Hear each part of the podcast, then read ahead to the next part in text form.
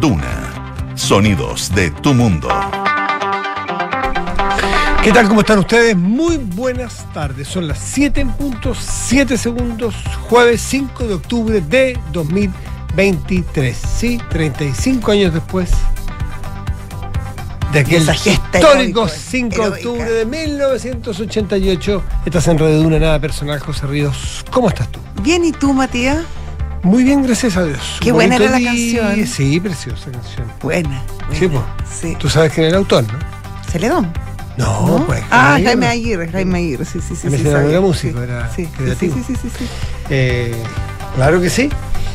Y no, toda la campaña tiene Era muy buena, era muy, muy buena como, como planteó eh, todo el tema, como contraintuitivamente, muy Claro, en vez de. Sí. En vez de, de- de- Del de- miedo, el del- terror, En, el- en vez de, llo- de, llorar una, víctima, que es razonable que pueda llorar cuando es víctima, y me refiero a víctima de una dictadura, lo da vuelta, como dices tú, Claro. contraintuitivamente, y lo convierte en un acto de alegría. exactamente. La, ale- ya- sí, le- la alegría ya viene, Si tal uno- cual. claro, y uno pudiera decir, pero, pero más allá de la fra- del cómo se es frasea, que, que- ya viene, esa campaña era, Era con muy alegría. alegre, exactamente. Si yo te hubiera dicho antes, mira, hagamos una campaña alegre, corría el río que te dijera, mira, por favor, Claro. esto, est- Esto es estamos serio, en dictadura. esto es serio. Esto no hay de qué alegrarse. Claro. ¿Qué pasa un poquitito con la lógica de hoy día? Que es todo mucho más denso, todo mucho. Antes era, ¿cómo nos vamos a alegrar? Tenemos una oportunidad entre las manos. Hagámoslo alegre, porque si no, no lo logramos. Y rompió todos los esquemas posibles para esa época. Y esa alegría contagió a un montón de gente. Completamente. Y además que yo creo que mm, envalentonó a la gente también. Mm. Porque obviamente que al final del día es mucho más seductor la felicidad que andar lloriqueando y andar pateando Y piedras. y- que, que- que la alegría, cuando tú vienes de, de una dictadura y sobre todo cosas que bien objetivos que pasaban muy poco antes, que eran, por ejemplo, eh, cosas del día a día, no obviamente los delitos y todas esas cosas y las atrocidades. Aparte de eso, eh, me refiero, por ejemplo, a las restricciones que habían en, en- en circulación en las noches, los, los, los, eh, Los toques de queda. de queda. Entonces, ese tipo de cosas, además de todas las otras, eh, hacían que fuese un ambiente pesado, duro, osco, difícil, raspado. Y esto era como baile, Claro, como- alegría, como que florecía. colores. Y eso genera mucha esperanza. Y, Totalmente. bueno, y, y- y- y la, y la hizo. Y la La registró contra y se hizo, hizo, Así que vamos a hablar más adelante sobre Sí. esto con uno de los miembros de esa generación, de esa epopeya político-social, que fue el 5 de octubre. Pero por ahora podemos seguir hablando o podemos hablar de, de varios, otras de, cosas. de varios otros temas. Sí. Eh, sabemos que ya está trabajando con toda la, comisión de expertos, más allá de que todavía no se le Claro, entrega. formalmente no se le ha entregado el documento. Exactamente. Pese a que no lo tenga, ya empieza a trabajar y empiezan, porque es, es muy poco el tiempo. Y aquí lo que va a hacer falta es dilucidar con qué te la vas a jugar, cuáles van a ser tus, tus eh, balas de plata. Claro. No, tú no puedes tener un arsenal indefinido. Tienes por tiempo. Tienes que elegir. Tienes que elegir. Y dónde. Y, no, y como son muchos los temas en, en- en contraposición, va a haber que ver con cuáles te vas a jugar para, para avanzar. O cuál tú crees que vas a avanzar. Avanzar en función de lograr acuerdos para darle a esto un tono también de épica y de, y de poder llegar a algo. José, si es que no se cambia, y digo, voy a, voy a hablar en plural, si no cambiamos como sociedad, como país, el ambiente, no cambiamos el, del pesimismo al optimismo, de que esto se puede lograr y que se puede hacer una constitución de todos y que dure muchos años, los incentivos a que, a que todo se baje es muy alta, ya- perdón, ya que no haya ni plebiscitos muy alta. Porque ¿quién va a querer hacer campaña positiva de algo que empieza a sonar con olor a muerto? Claro, nadie se va a querer asociar a una derrota. Y perfectamente, ¿eh? hay un mes, si en un, mira, si en un mes la cosa no repunta, si el avión no levanta la nariz en un mes, en las encuestas, en la opinión pública, en los comentarios, en las declaraciones, se corre el riesgo de que la mayoría, por ejemplo republicana, abandone el barco. Y si los republicanos abandonan el barco y con un poco más de voto, sin los tres quintos, no hay plebiscito. ¿No? Hay plebiscito. Se tiene que aprobar al final de ida, vuelta, expertos, para allá, para acá, revisiones, observaciones, indicaciones, lo que usted quiera. Al final de los finales, se pesca el texto, Sí. empastado, Se vota. terminado, listo, esto es. Se vota. Tiene que Si no se logra el 60%, es decir, los tres quintos de los votos, no hay plebiscito. Todo muere ahí. Todo muere ahí. Y de lo contrario, hay plebiscito, empieza la socialización de los temas, empieza la campaña. ¿Y quién se va a querer hacer cargo de eso? Nadie va a querer. Lo incentivo entonces abandonarlo todos. Todos van a decir, no, no me gusta. Unos dirán, es peor que la de Pinochet. Otros, no, eh, nos gusta más la del 80 o que siga la vigente. Esa a la derecha, la otra a la izquierda. Y al final entonces va, va a sacar un 20% esto.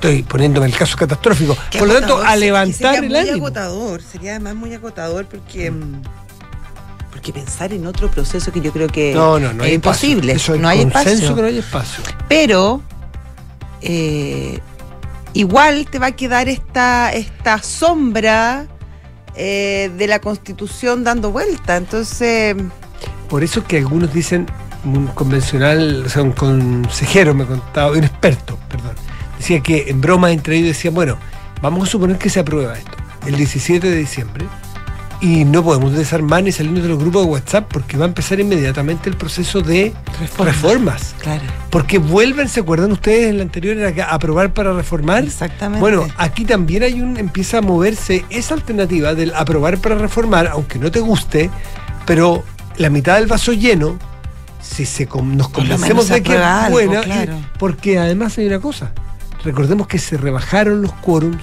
para poder quedaron en tres quintos, tres quintos. quedaron en tres quintos para Para poder poder, reformar. reformar. sin tanta dificultad la, como era antes. Así que ahí está.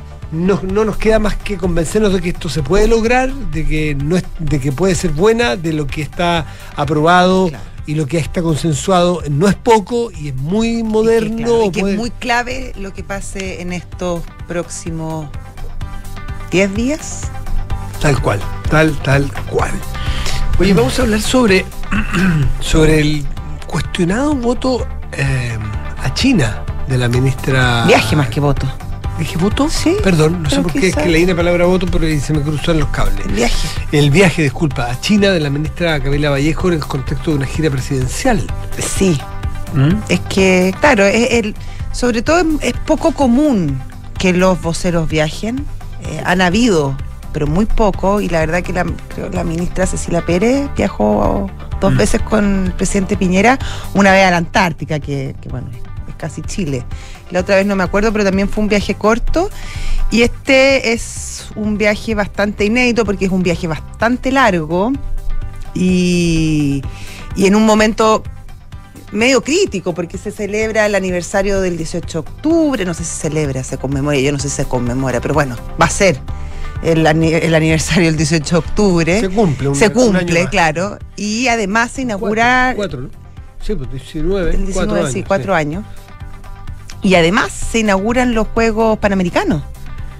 Entonces, mm, claro, hay todo un cuestionamiento respecto a si es oportuno o no el viaje. Y por otro lado, dicen es que esto, y es lo que ha dicho la propia Camila Vallejo, que esto es un gesto hacia el gobierno chino, dado lo importante que son las buenas relaciones entre ambos países. Así es. Oye, en- hemos hablado aquí o hablamos en la mañana del caso Insurralde en Argentina. Hablamos, como hablamos, ¿no? sí. Es un caso que inesperadamente, porque no es más escandaloso que muchos otros casos en la Argentina. No, pero es el momento. Exactamente. Es cómo se cruza un hecho en particular en un momento determinado. Como que ya es la poca delicadeza en su grado máximo, imagínate, Mm. en la mitad de una campaña, en un momento eh, especialmente difícil claro. económicamente hablando, y el tipo se va a un estupendo yate con una modelo a Marbella. Lo que pasa es que se cristalizan un montón de cosas que ya estaban, porque la verdad que en la trayectoria de Martín Insaurralde, mm, a los que seguimos un poco. Esto no la- es disruptivo. o sea, no es para nada novedoso. Los que seguimos un poco la, la política argentina, los requetes contra conocemos. Sabemos de dónde viene, sabemos qué es lo que es, sabemos a quién pertenece, sabemos qué cosas hace, sabemos cuánto gasta y en qué ha trabajado. Y, y- y- y te quiero decir que casos de plata más escandalosos que los de Insurralde los hay. Casos de. Partiendo de- por de- Cristina. Por Cristina. Casos de viajes y de relaciones complejas los hay. Bien. Casos de corrupción más compleja los requete hay. Lo que pasa es que es que cae en un momento donde uno se explica por qué está pasando lo de Milei, guste o no guste, Milei está entrando como entrado, porque hay una suerte de hastío, que un hastío no es, no es, no es casualidad, es un hastío mezclado con la impotencia y con la esperanza de una opción de algo. Claro, son, y, son 80 años. Exacto, cuando tú tienes a alguien que, con un país donde donde los menores de edad en, en, en, en, en la provincia de Buenos Aires el 67% está bajo la línea de la pobreza. Menores de edad pues. en la provincia de Buenos Aires, que es como la mitad del país de grande, no mm. solo la capital, no el, no el Cava, que se llama el, Gran Buenos Aires, eh, el, el, es 63 7% creo que claro. leí ayer, súmale la inflación, súmale la, el desastre total. Y acá está el caballero que es el jefe de gabinete de esa provincia, mm. el que está disfrutando de... Exactamente. esos beneficios. Algo pasa en que, en que da la impresión de que algo, algo se trizó y fíjate que no solo se trizó en la Argentina, lo que uno puede leer de editoriales, columnas y escucha, es que algo se habría trizado en el peronismo. Y eso sí que es más novedoso. No porque el peronismo sea una pieza maciza, única e uniforme, más bien es una pieza distinta y heteroforme. Hay, hay peronistas de izquierda, hay peronistas de derecha, ha habido peronistas eh, de- civiles, militares, lo, lo ha habido de todo. Pero hay una característica de ahora, que desde el 2003 a la fecha se había fundado algo un subgrupo que dominaba por completo el peronismo, que es el kirchnerismo. El kirchnerismo. Cuando Néstor entró en el 2003, después de Hace que 20 Menem se bajó de la segunda vuelta porque, Porque iba a temió, perder. temió a perder. Porque iba a perder. Exactamente. Y de ahí se heredó una- un gobierno de Néstor, dos de Cristina, y con una familia que heredaba el poder, porque Máximo estaba de presidente del PJ, del Partido. Justicialista en Buenos Aires, y dirigiendo la Cámpara, que es un grupo como de jóvenes peronistas. Pero este caso Insurralde viene a quebrar confianzas, viene a generar algunas pugnas que parece ser que hay una fractura que se está empezando a ver. Por ejemplo, que están dejando fuera de un montón de actos y le han hecho un par de ninguneos al próximo al propio eh, Máximo Kirchner. Por ejemplo, que Kisilov, que era el niño mimado de Cristina, Sí. en un momento incluso se, se rumoreó hasta que había amistades cercanas entre ambos, tipo 20 Muy años más joven, muy cercana, Sí. y que Cristina le puso a Insurralde como un interventor en la provincia de Buenos Aires, sacándolo de la Intendencia de Lomas de Zamora, que es una de las zonas más pobres y más icónicas del peronismo kirchnerista en la Casa de Votos. Le puso a Insurralde, pero ahora Insurralde cae absolutamente en desgracia y Kisilov aparentemente con esto insufla Se un infla de poder, nuevo, se infla de nuevo y quiere ir a por el kirchnerismo, que era su punto de origen. Claro, su alma mater. Es decir, todo esto es muy in- intraperonismo, pero podemos estar viendo el fin de una era en la Argentina que la aprovecha sin duda Milei y vamos a ver si la aprovecha la candidata del PRO, que es la derecha más tradicional, que parece ser que no es así, porque es una candidata con muy poco Ah, brillo sí. y con muy poca convicción. Están pasando muchísimas cosas en la Argentina, pero hay varias encuestas que sostienen, un par de encuestas que sostienen que puede ganar en primera vuelta. En y, primera y vuelta. lo importante no solamente si gana o no gana mi ley, que varios los expertos lo dan por ganador, si no en primera, en segunda, es cómo estarían arrasando todos sus candidatos a diputados, a intendentes, a un, o sea, que puede hacer un poco la que hizo el Partido Republicano la última vez. Claro, pero Que- con un tope, porque no se, no se reeligen todos. po. No, no se Entonces, reeligen todos. eh, igual va a tener minoría en el Congreso. No, claro, pero hay intendencias, hay, es- bastante complejo el, el mapa político argentino para entenderlo porque es, es- es por, es por provincias Claro. con poderes muy fuertes, con casicazgos loga- locales y que algunos de ellos podrían caer en manos de este grupo de La Libertad Avanza, Claro. que es el grupo de Milei. Qué avanza fuerte. Bueno, en fin, eh, está interesante, pero están, están pasando cosas según los expertos que uno puede leer. Son las 7.14, estás en Duna. Nada personal.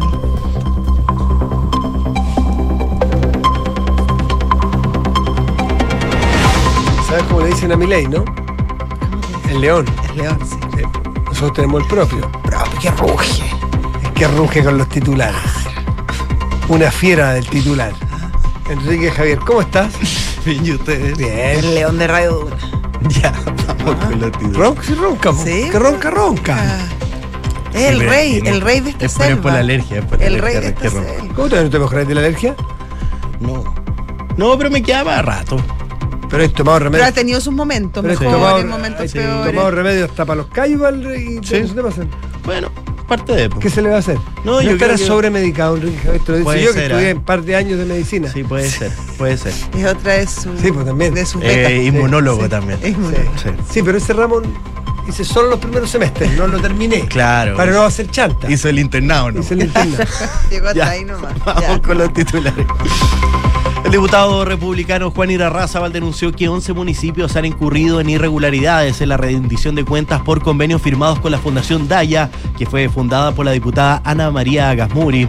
Según la denuncia del parlamentario opositor, los recursos de los convenios con la Fundación habrían ido a la compra de chocolates, financiamiento de viajes e incluso para el pago de la cuenta de internet en la casa de la diputada Gasmuri.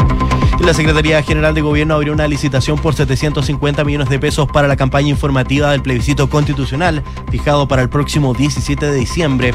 Según publica el diario La Tercera, esta campaña contempla una estrategia, un desarrollo de idea creativa, concepto, producción e implementación tanto de estrategia de medios como su respectivo plan. El presidente estadounidense Joe Biden dio un giro a su promesa de campaña y decidió ampliar el muro fronterizo con México que levantó el expresidente Donald Trump. En un anuncio en el registro federal, el secretario de Seguridad Interior de los Estados Unidos, Alejandro Mayorkas, lo justificó debido a la necesidad aguda e inmediata de evitar entradas ilegales en la frontera. El gobierno de Biden además indicó que no usará nuevos fondos, sino que da luz verde a una asignación del año fiscal 2019 tras no poder lograr convencer al Congreso de destinar nuevos recursos. Tras confirmar que el Mundial se jugará en España, Portugal y Marruecos con partidos inaugurales en Argentina, Uruguay y Paraguay, el país africano transparentó sus intenciones de albergar la final. El presidente de la Real Federación Marroquí de Fútbol aseguró que esperan que la definición sea en Casablanca. Bonito. Casablanca, Marruecos, no acá. Ah, como la película. Yo ya, yo ya- ya había pensado en ¿Qué? que te- por el día. Ah, bonito, te tomáis un vinito. Bueno, Ah, No, Enrique, nos rompiste la ilusión. un blanquito. 7 de la tarde, 17 minutos. Esto es sin duda. Nada personal. Son los infiltrados en nada personal. ¿De qué ríes? De ti. ¿Por qué? ¿Por qué te pones así? ¿Cómo se llama este? Se llama El contrabajo. ¿no? Ah, con- Qué bonito es, qué bonito Muy es bonito. ¿Cómo estás? Tu beta de jazzista.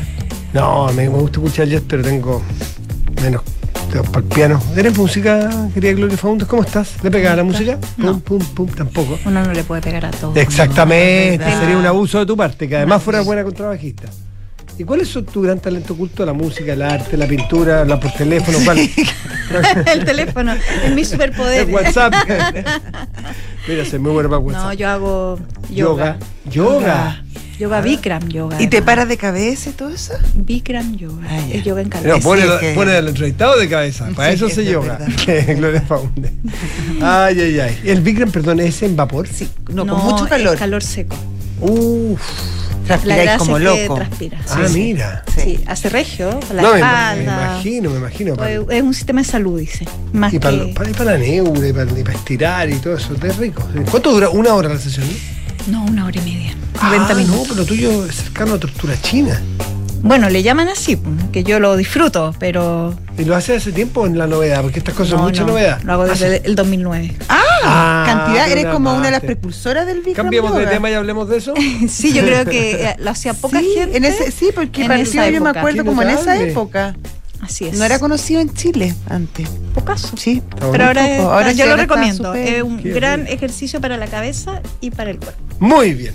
La yoguista Gloria Faunde. Venimos a hablar, eso sí, no sé si hará yoga la ministra, las ministras Toá, la ministra Vallejo, pero ahí hay una tensión, hay una cosa. de- Sí, pero para ser justo vamos a hablar más de la ministra Vallejo, Vallejo, y ya, si ya. se le se considera la verdad esta suerte de primus inter pares o otra gente podría decir que está perdiendo el flow, porque me imagino que han visto las críticas ahora eh, muy directas y muy a voz abierta que se han concentrado en los últimos días en la vocera de gobierno.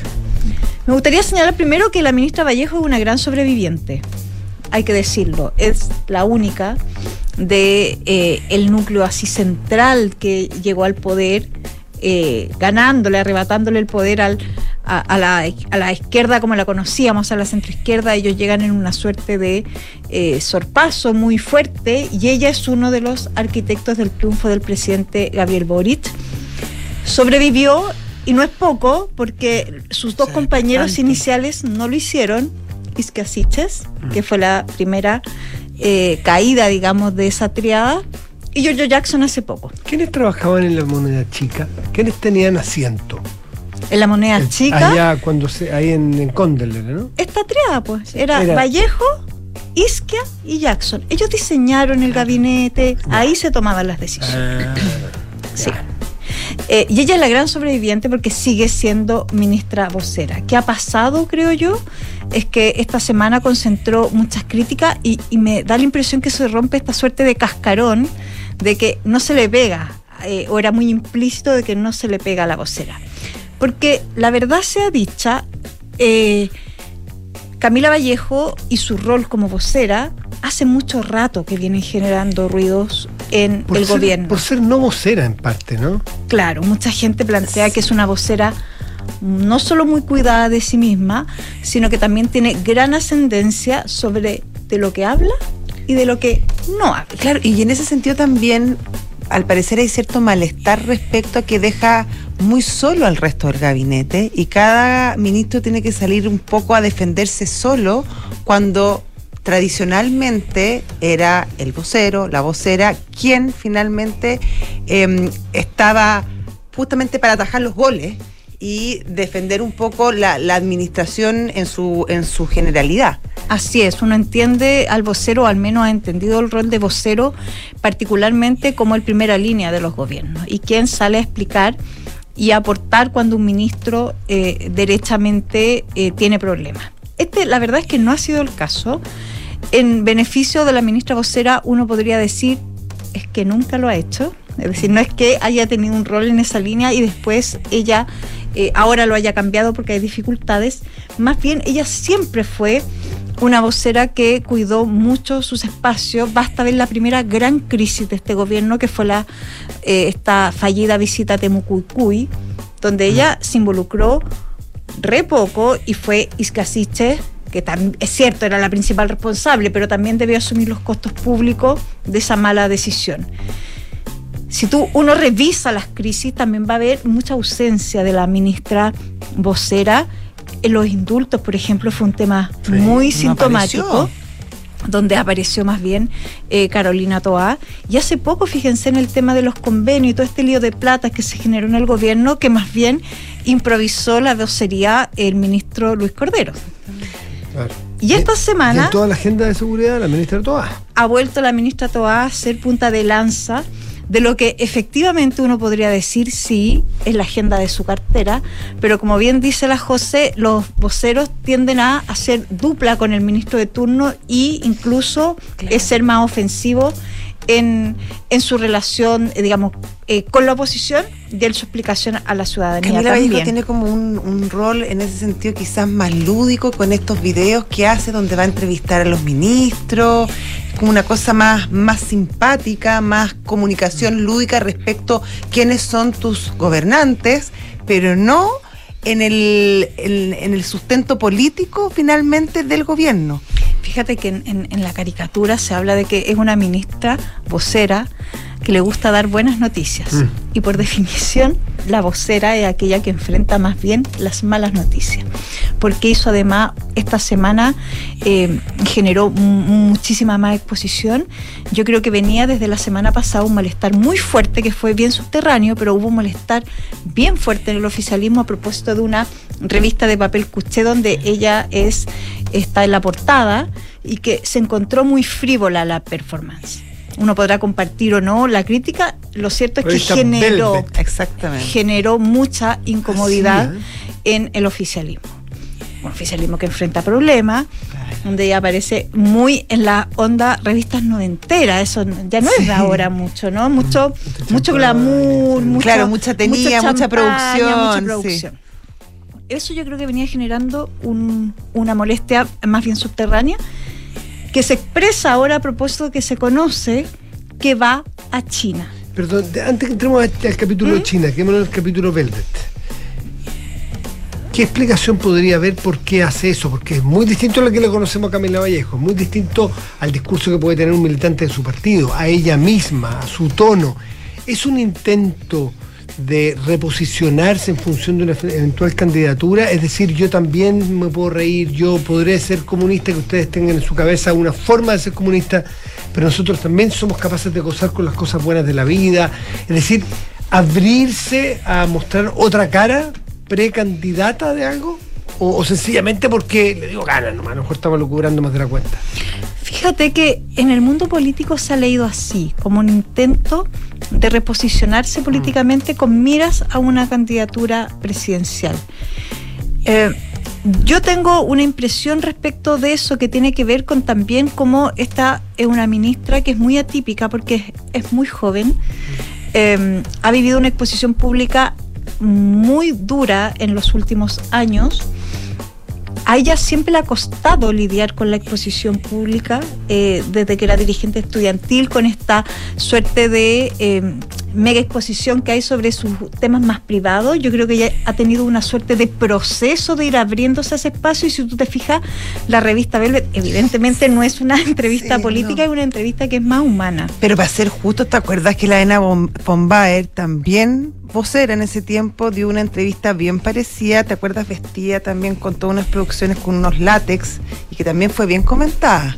Yo me acuerdo de esa entrevista. ¿Y, y- Sí. y la criticaron? Súper fuerte en su momento, porque te acuerdas. Fue durísimo. Claro, porque además las fotos eran como Polémica. súper polémicas. Controvertidas Sí, al menos. sí. Era como media dominatriz. Ahora, para era decir- rarísimo. para- Era muy raro. No sé por qué Para ella decir alguna esto- vez se entusiasmó con algo así, Para, pero decir- bueno. para ser eh, súper claro, el- la ministra Toá estuvo dos o tres números antes de Camila Vallejo en la misma revista y el mismo espacio, aunque el tono... Pero no- con no- otro tono. Ya, puede ser, no me recuerdo el tono, como fue uno y otro, pero... pero También ya. estuvo Elin Matei. También. Fíjate que Y la, no- no la- hizo- la- la ministra Vallejo eh, en privado, eh, en su discurso más privado, ella siempre resiente lo que tú dices, que haya gente que hace lo mismo que ella, pero que sobre ella la crítica es más ácida. Ella siempre lo endosa a su condición de militante comunista. Porque ella también fue más ácida y más dura y un poco más, más, más, ¿cómo decirlo? Estricta. Más claro, pues, más severa y más seria. Acuérdate que había una Camila Vallejo que muchos años que nunca la vimos reír, era todo serio, era todo, era todo grave. Por eso yo te digo que más bien yo Por creo eso que creo que hay ella ha tenido un, sí, Claro, un proceso madurez. de Sí, creció. en parte madurez. Si tiene además un factor político, mira, si fuera así, ev- evidentemente no le daña, porque, porque claro, ya. eh, es un eh, una parte de sí misma que eh, evidentemente genera curiosidad, creo yo. Pero como sea, yo creo que ella ya está agotando lo que se llama eh, la cuenta corriente respecto de su propio rol. Y a mí me parece que esa debiera ser una preocupación muy central de ella. Porque esta idea de cuando hay un gobierno que está en distintos campos de batalla con distintas dificultades, que ella tome solo la parte que es la más fácil, en este caso fue todo el tema de los pan- panamericanos, y también esta crítica que se hace muy dura, porque se- la verdad sea dicha, los voceros no acostumbran a ir a las giras presidenciales, más bien funcionan como una suerte de portavoz del presidente en el país cuando el presidente está fuera de este. Esta es una gira que es larga, es una gira que la verdad no queda claro a qué va, cuál es su agenda. Eh, el canciller, eh, a mi gusto, eh, ¿cómo se dice? Esbozó una suerte de explicación que yo creo que la hace con muy buena voluntad, pero la verdad es que no cierra el círculo y claramente no cerró las críticas que respecto a que es una buena señal para el gobierno chino, una suerte de señal de respeto para el gobierno chino que vaya alguien del comité político. Eh, y la verdad es que en este minuto está toda la discusión por el tema del presupuesto, que es una discusión muy álgida que No tiene el Ejecutivo. Eh, entonces se echa de menos que ella está acá. Y ella lo que se señala, lo que se ha señalado es que además ella pidió ir a la gira y que el presidente personalmente gestionó que ella se Tengo subiera a la la sensación de que le interesa a China. Creo que esto es mucho más simple. Ella me interesa China como fenómeno, conocer China, puede ser un sueño personal. Alguien dirá, esto no está para darse sueño, pero también no seamos tan graves nosotros ni el resto. Creo que también las personas dicen, tengo la oportunidad, soy ministra, voy a hacer a lo mejor una vez en la vida, eh, me saco la mugre, trabajo aquí, voy a pedir al presidente porque me interesa políticamente, me el, el- el fenómeno chino de todo punto de vista es interesante. Yo creo que también pasa por ahí, que a ella le interesa mucho lo personal estar en China. ¿Tú crees que Y los la- chinos saben si Y la alguien- posiciona a ella en Chile ir a China. y la saca del 18 de octubre, Sí, que va a ser una fecha compleja. A eso, Eso, también me refería que vienen contingencias que son complejas. Mira, yo en esto debo señalar que soy mucho más severa que tú. Sí, Cuando uno es estoy ministro y sobre todo ¿eh? en sus roles, cada uno está para cumplir su No rol. estoy dis- justificando, estoy tratando de pensar que ella ha dicho, a lo mejor, oye, ya, yo me saco la mugre hace tanto tiempo, tengo derecho también a pedir una suerte de favorcillo. Yo soy ministro y no es raro que vayan los ministros, me interesa el tema chino para mi profesión, para mi futuro. No estoy justificando, lo estoy tratando de ponerme sus zapatos. Entonces ahí la responsabilidad cae en el presidente que le dice, lo mismo. ok. Puede ser, pues. Cuando en el fondo mismo. tu rol es Entonces, distinto. alguien más comete Claro. el error. Es que ese otro punto no se ha dicho, es Claro. que ahí entramos en otro punto que tampoco lo estamos inventando nosotros. Es que algunos dicen que el presidente le da demasiada mangancha. Que tiene un trato y que tiene un trato privilegiado privilegiado ella con el presidente. Yo creo que eso eh, tiene relación con lo que hablábamos al inicio, de que efectivamente ella es lo más 100% parecido a como él soñó su gobierno al inicio. Este es un gobierno que el presidente Boric ha tenido que ir rediseñando a punta de derrotas, Fundando. a punta de errores, a punta de ceder ciertas cosas. Y parte de eso, evidentemente, tiene que ver con la hegemonía que está teniendo el socialismo democrático y todo lo que es su- la expresión de sus ministros.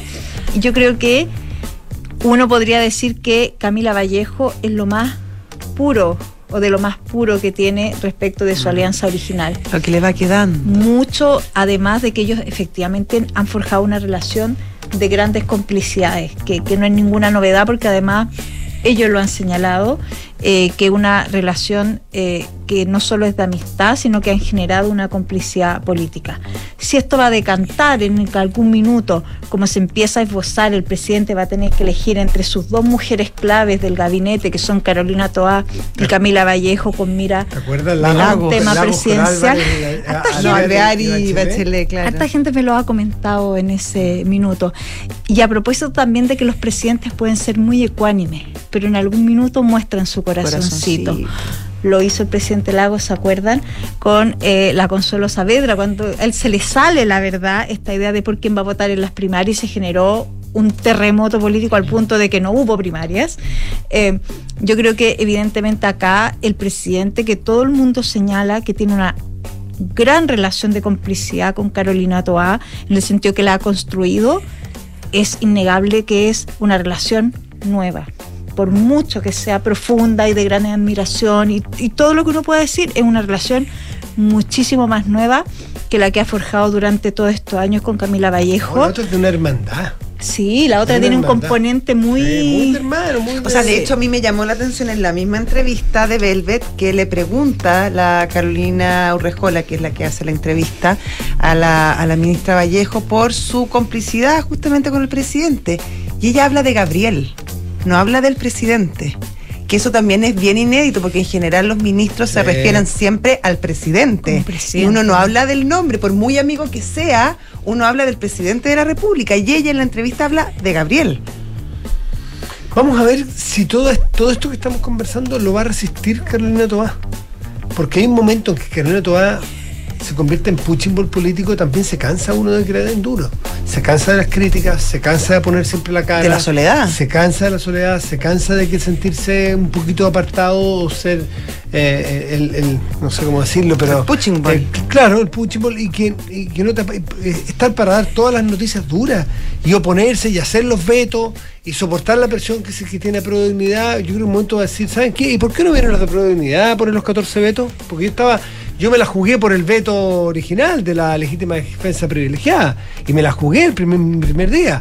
Ya, un poquito más allá, pero estos 14 que vengan a poner la cara a los que realmente les interesan. Entonces los pone ella, le dan duro, vuelve al día siguiente con la otra ley de, de Molotov, le dan duro. Eh, Déjame, déjame acotar, déjame acotar solo una cosa. Hasta donde yo entiendo, la ministra Toá no resiente una relación de privilegio respecto de Vallejo.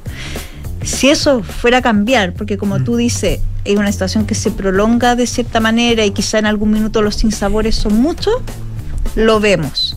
Pero Carolina Toá es una política bien Sí. diestra y entiende, entiende su rol y entiende los costos que tiene que pagar por ejercer su rol. No evade su rol. O sea, aquí un punto nada menor es tiene que ver con que la crítica que se le hace a la ministra Vallejo es que elude su rol. Que más bien ella, Haga la pega, pues. eh, bueno, sí, esa, esa es la crítica. ¿Sabe estaba qué? en Chile y si ahora con lo de China es como, ah, no, ya esto es mucho. Si es el 18, que son cuatro años, y que hay que decir, ¿qué piensas tú respecto de lo que ya te escuchamos? No, prefiero no hablar. ¿Y cómo se para el gobierno hasta ante esta hasta esta fecha? Igual no va a ser tan cómodo si le preguntan a ella sobre derechos humanos allá en China, ¿no? No. Es decir, No, igual puede. sí, Capacito que no No, conteste también- también. pues. también tiene- buena para evadir la pregunta. No, También tiene su, Sí, eh, tiene sus riesgos. sus le, van a, riesgos. le van a preguntar si dejó flores en la plaza de Tiananmen por los estudiantes que fueron acribillados en China. Le van a preguntar por qué esto y por qué lo otro. Hay salidas, son ingeniosos para defender a Cuba, son ingeniosos para defender estos regímenes. Para preparando la respuesta. Pero hay un momento en que las respuestas, por ingeniosas que sean, la gente no se las traga. Eh, así que tiene costo, no es gratis, no es gratis el viaje a China. Gloria Fagundes, como siempre, muchísimo gusto. Que estén bien. aquí. Gracias, Que Gloria. Chao. Chao. 7 de la tarde, 36 minutos. Estás en Duna. Nada personal. Oye, ¿vamos a tener pronto un, una entrevista o no vamos a No tener sabemos. entrevista? Ah, no, o sea, sí la tenemos. Ah. Pucha, pucha, qué pena. Bueno, hablemos sobre los, los, eh, los coletazos de alguna manera que se han producido por la por, por- por la situación de Chile y, y la, y, y la ¿cómo se dice? La dejada abajo, la, la- El- sí, La- la, la- caída de la postulación chilena.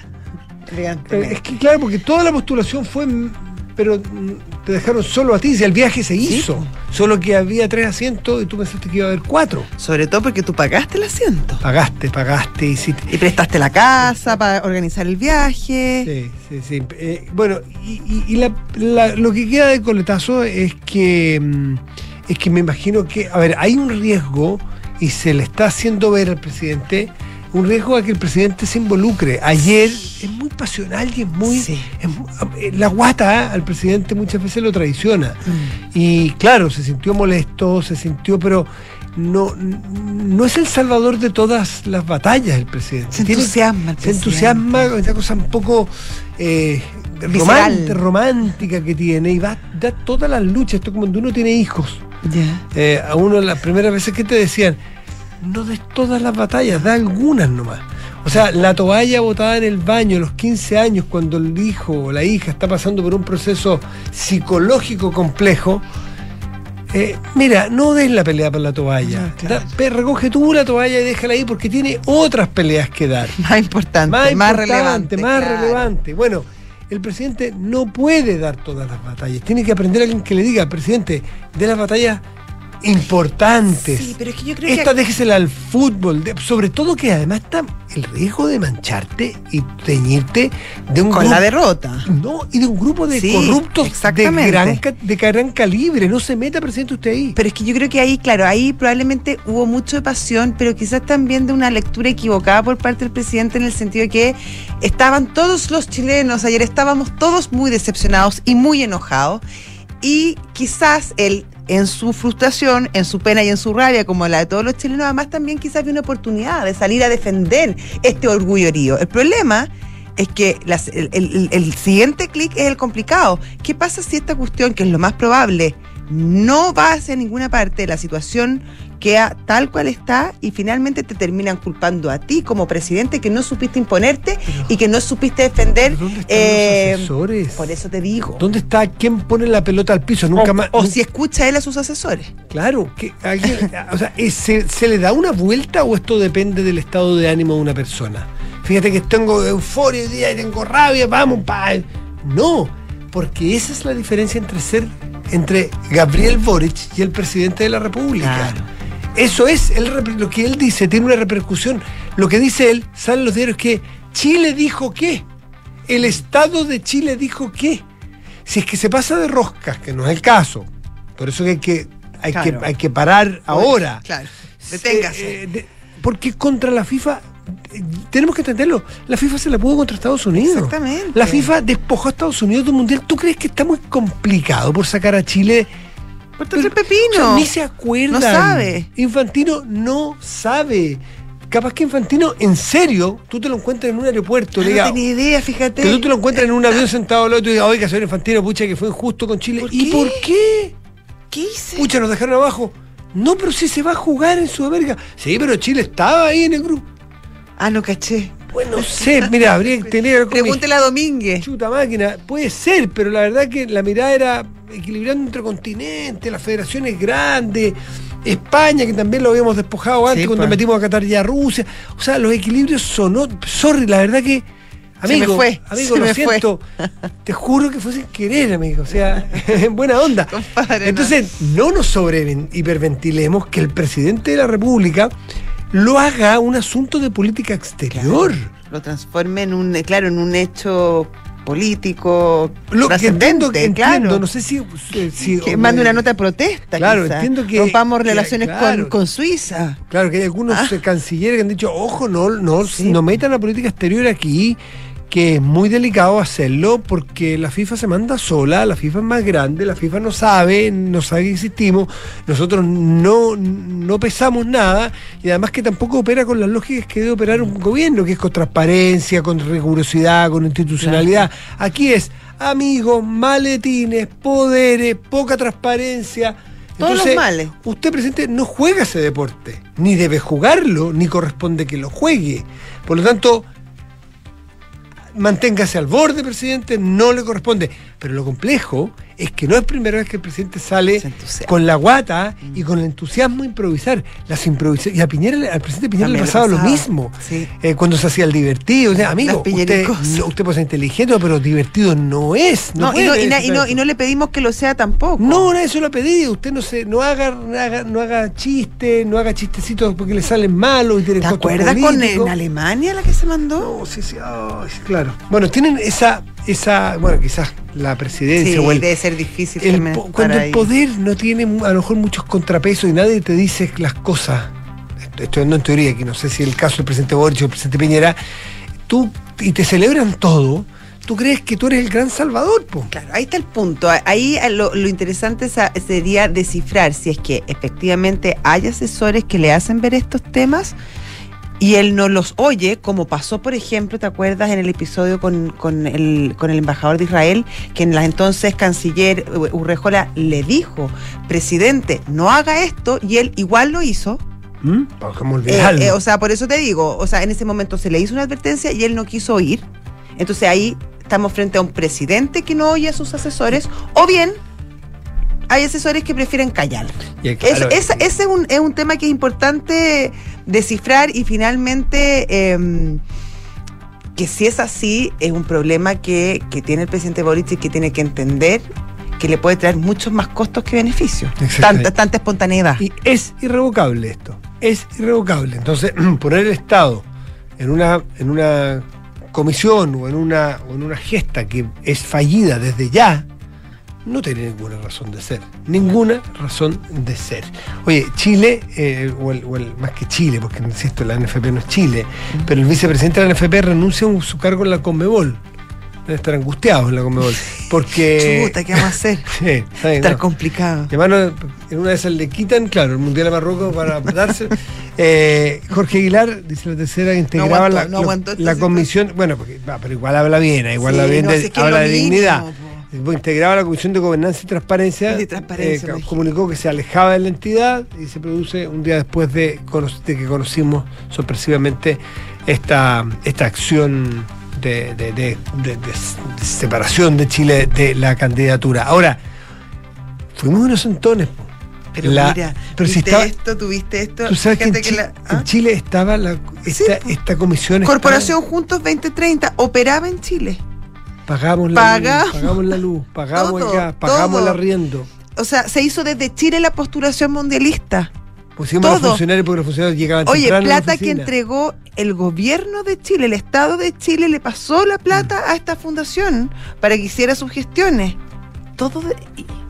Bueno, vamos a ver cómo se, se arregla esto. No, no creo, no me veo a Argentina, Uruguay y Paraguay devolviendo No, no, la plata. no. o sea, O sea, no va a ser así. No, va a ser así, por favor. Esto es como lo del jugador colombiano y ecuatoriano.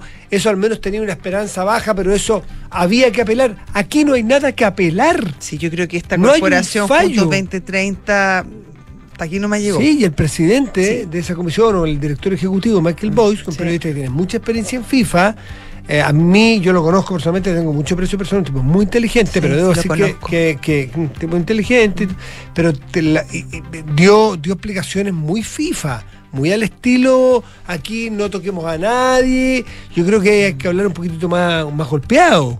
Oye, nos hicieron, nos pasaron gato por liebre, nos hicieron pagar, nos hicieron participar, nos hicieron, nos hicieron leso. Totalmente. La verdad que a mí no me gustó para nada la reacción de Michael Boyce en el sentido de decir que nosotros no nos sacaron, no nos, no nos incluyeron. Pero por favor, por favor, es lo mismo. Nos segregaron no- y él, eh, eh, claro, él representaba el conjunto, pero, pero a mí me hubiera gustado una explicación un poquitito más, más dura. Pero bueno, 7 de la tarde, 45 minutos, estás en duda. Nada personal. Y estamos ya para saludar a nuestros patrocinadores, ¿te parece? Tenemos muy buenas noticias. Y Book se unieron para que tus colaboradores tengan muchos más beneficios, ¿sí? Porque ahora pueden encontrar los seguros Zurich en la plataforma Book, activarlos de forma 100% online y en solo 24 horas. La Universidad Andrés Bello, acreditada en Chile a nivel de excelencia por seis años y en Estados Unidos por el máximo periodo, invita a su simulador de becas. Becas hasta un 100% en arancel y matrícula en www.unap.cl. ¿Te gustaría aumentar el compromiso de tus colaboradores conectando con sus diversas necesidades e intereses? En Betterfly, tus colaboradores eligen sus beneficios. Hacemos una pausa, ya volvemos. Estás en Duna. Nada personal.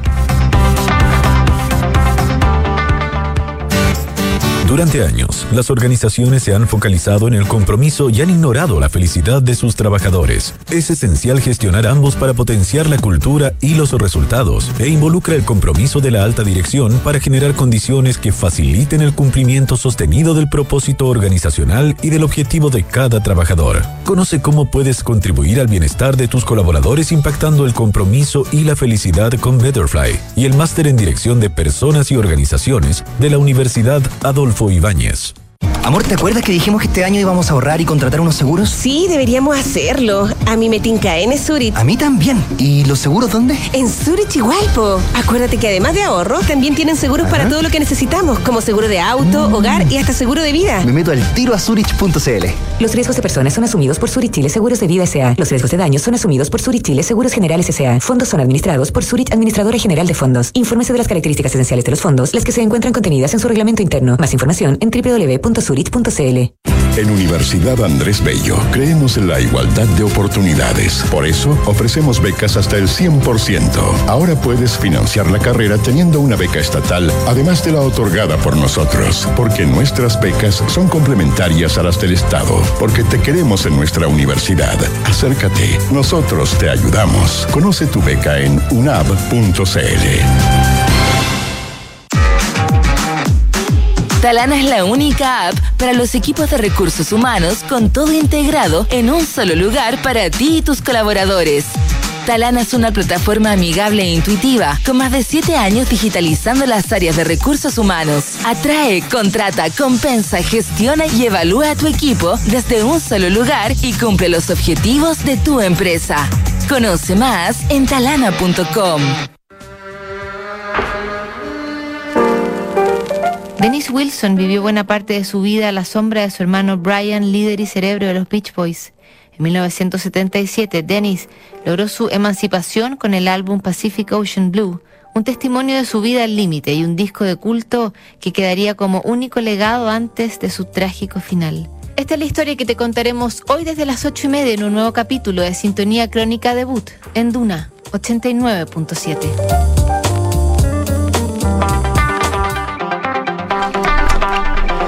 7 de la tarde y 49 minutos. Estás en Duna. Nada personal.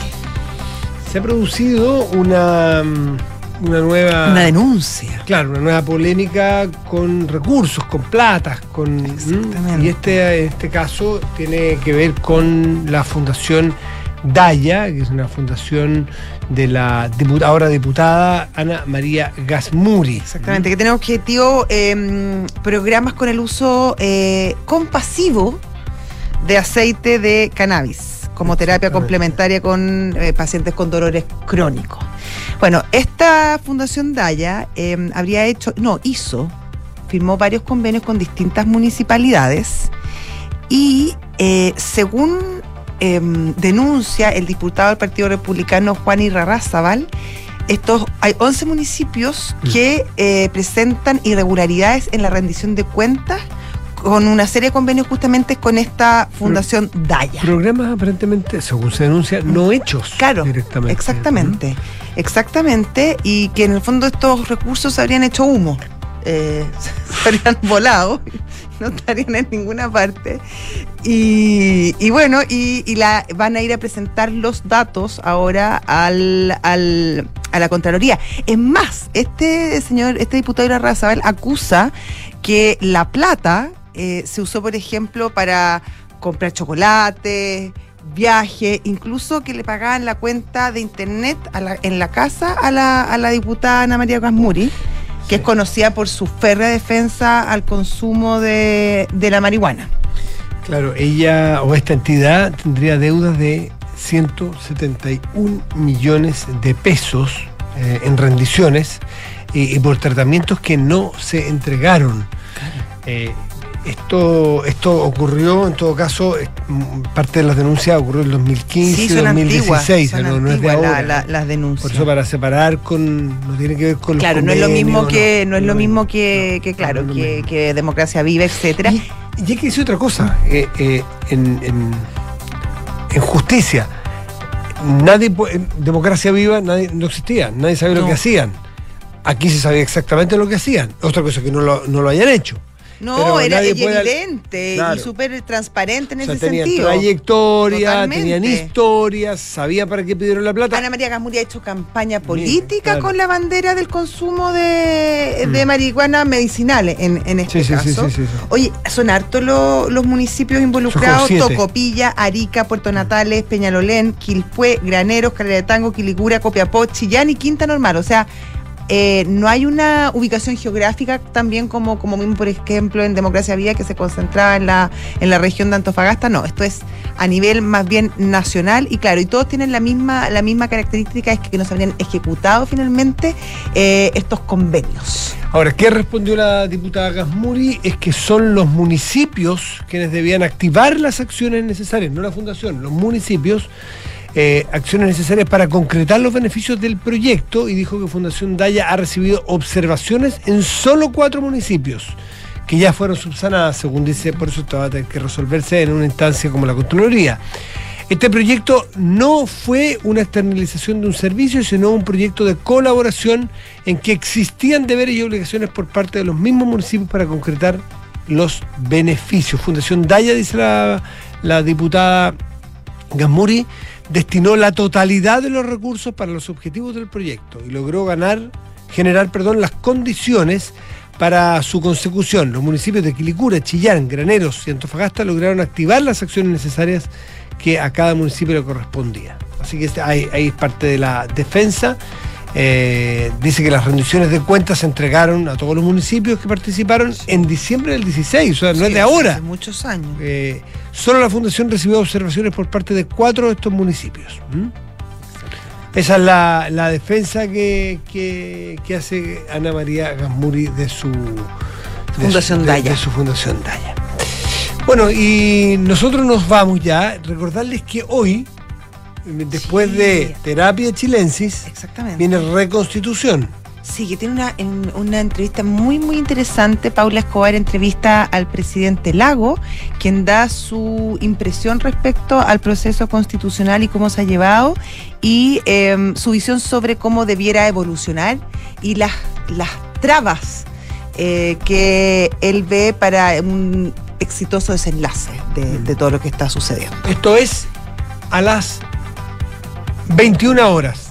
¿Mm? 21 horas aproximadamente puede escuchar entonces la entrevista al presidente Ricardo Lagos. Ya veré Pichilenses, que tengan muy buen resto de día. Antes visionario. Chau, chau, Chau. gracias.